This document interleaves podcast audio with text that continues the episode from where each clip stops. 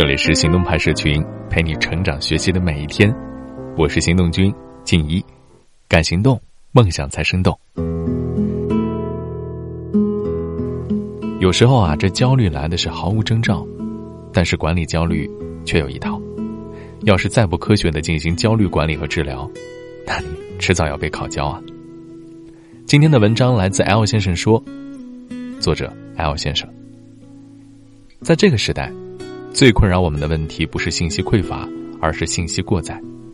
想一想你每天的生活吧，打开任何 App 网站，总会有铺天盖地的猜你喜欢、智能推荐、大家也在看等等等等。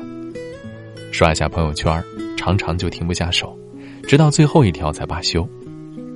更不用说主动搜索信息的时候，一个个链条点进去，转眼间就打开了几十个标签，看了半天才察觉时间的流逝。一切互联网产品都在做一件事，就是用大量的碎片信息，不断的冲刷你的神经，让你不断的产生新鲜感和愉悦感。他们想尽办法把你留住，目的就是为了你的时间和注意力。那如何避免陷入这些信息黑洞之中呢？很多人来问我说：“你一直强调碎片化学习的危害，那是不是意味着？”我们要避开所有碎片化信息，完全靠读书来学习啊？当然不是，这其实是一个广泛的误解。碎片化学习并不等于碎片化信息，后者是信息的属性，前者是学习的态度。简单来说，前面提到的例子都属于碎片化信息，但这并不意味着它们没有价值。比起读书，它们或许不够深入，但确实要更加多元、及时还有丰富。在这个社会中，信息及影响力，对他们善加利用，会带来巨大的竞争优势。重点是什么呢？是看你如何吸收和利用它们，是零碎无序、不由自主的被吸引，还是始终知道我想要什么，用一根主线将它们串联起来，纳入自己的体系当中，这才是最重要的。那么，如何才能更好的利用这些信息，发挥他们的价值呢？今天和你分享一个管理信息的方法，四三幺法则，希望对你有用。我们每一天都处在大量信息的包围之中，光是接触这些信息都可能令你应接不暇，更别说吸收、储存和应用了。你甚至也许连搞清楚我该专注什么，都很难做到。所以，最关键的就是对信息进行分类，再依据不同的分类进行针对性的管理。我会依照两个维度，分别是兴趣和系统性，把信息分成四类。第一点就是噪音，那些不感兴趣又零碎的信息，我称之为是噪音。这些噪音包括什么呢？包括了当下的热点事件、时事评论、社交动态、明星动向，以及各种来源不明、道听途说的资讯，也就是充斥在我们的朋友圈、微博、各类新闻 App 以及日常聊天的内容。这类信息价值最小，但是占比却最大。日常生活中，超过百分之七十的信息几乎都属于噪音。对于这样的信息，我的处理方式是什么呢？就是不看嘛。我基本不看新闻，也不关注任何热点。原因很简单，真正重要的资讯我早晚也会知道，不急在一时。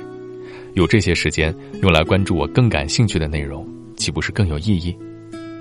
我们的注意力和认知资源是极其有限的。如果都被这些噪音所占据，那哪儿还有多余的空间留给真正重要的思考呢？很多人经常会觉得累，感到信息过载，其实最大的原因就在于无法舍弃这些噪音，大脑被他们填满了，乃至于无法处理其他信息，思考其他的事情。所以，信息管理的第一步就是学会舍弃，筛出这些噪音，避免他们干扰你的大脑。在这个过程中，你可能会面对两个敌人。一个叫以后用得着，另一个叫大家都在谈。其实想一想就明白，你囤积起来的信息，日后真正派上用场的有多少？这些跟你生活毫无关联又不成体系的零碎信息，过了一段时间，你能再找到他们都已经不容易了，更何况用起来呢？有多少东西就在可能会有用、以后用得着的自我安慰中被尘封了，悄然消耗着你的掌控力和生活空间。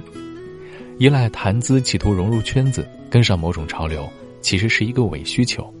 你能否真正的为一个圈子接受，在于你能够为他们提供什么价值，而不在于日常聊天和交际之中啊。踏踏实实把事情做好，让别人得以依赖你，比有话可说重要多了。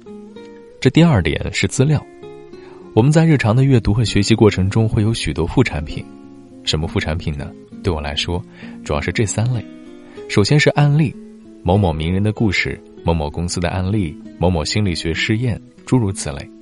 这些都不在我的关注范围内，但是非常的系统详实，很难得。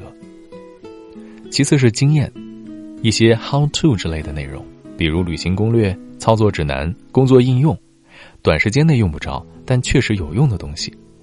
最后是文档，别人整理出来关于某个知识领域的文档，最典型的就是行业和调研报告。对此兴趣不大，但如果自己去整理，就需要耗费大量的时间精力。这些信息的共通点是，短时间内对我没什么用，但它们本身经过整理，非常的系统详实。如果当做噪音一起筛掉的话，未免有点可惜了。像这一类低兴趣、高系统性的信息，我称之为资料。那如何处理呢？我的做法是，不保存资料本身，因为这样成本太高，而是用关键词加钩子的形式把它们储存起来。关键词描述了资料的内容、价值和可能的用处，钩子则告诉我，当我需要的时候能够去哪儿找到它们。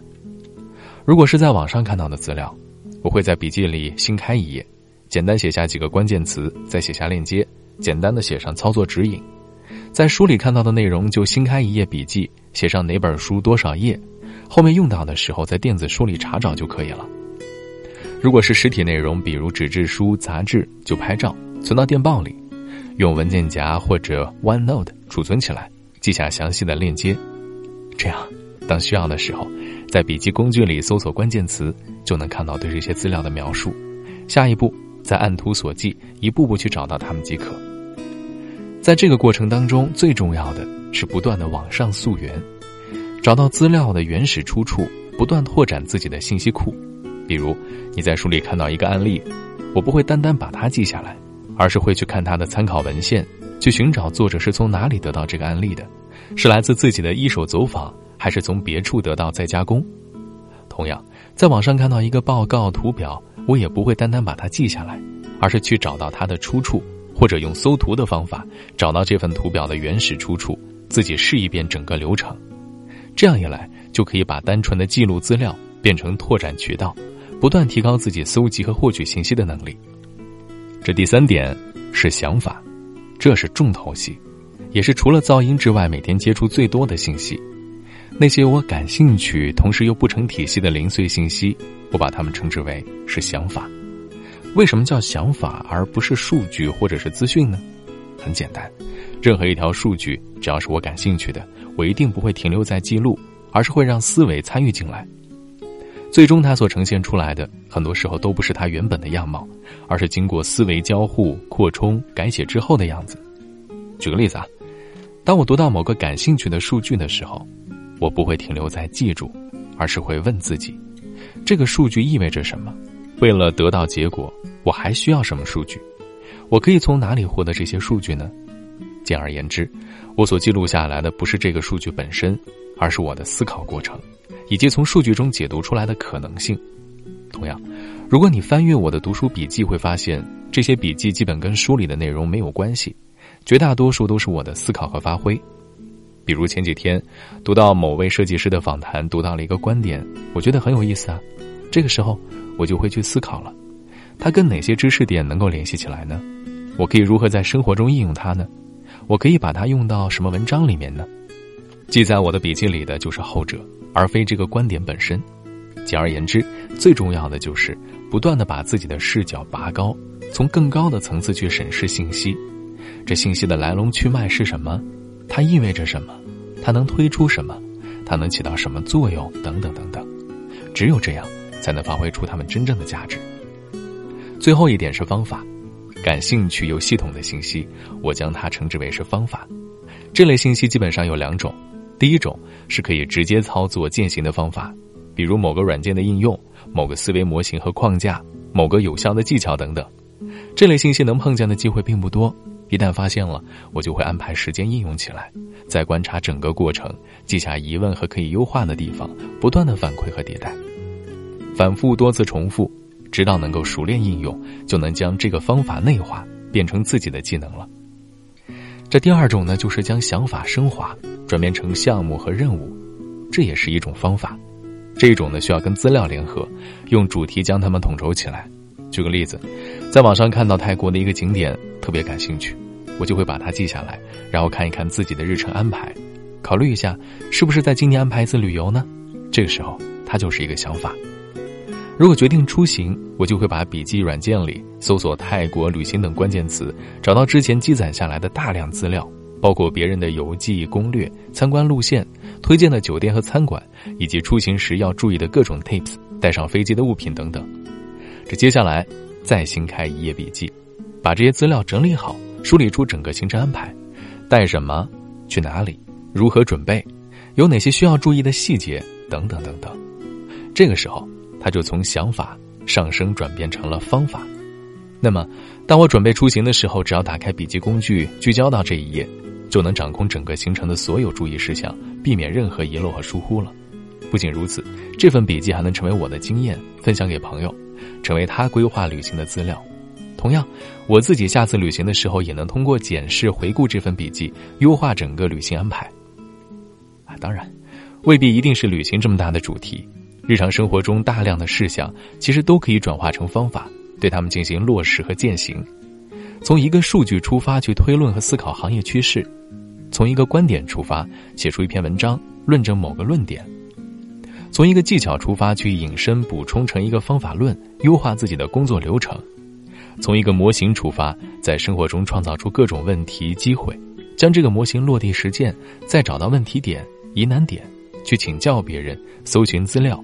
完善对这个模型的掌握，这些啊都可以是一种方法。它是资料和想法最终的归宿，也是将笔记和知识真正用起来的途径。好了，今天呢先说到这儿，明天我们继续来探讨这篇文章的重头戏：如何处理信息焦虑。记得明晚九点准时收听啊！今天的关键词是信息焦虑。At first there was a very tiny seed, but it started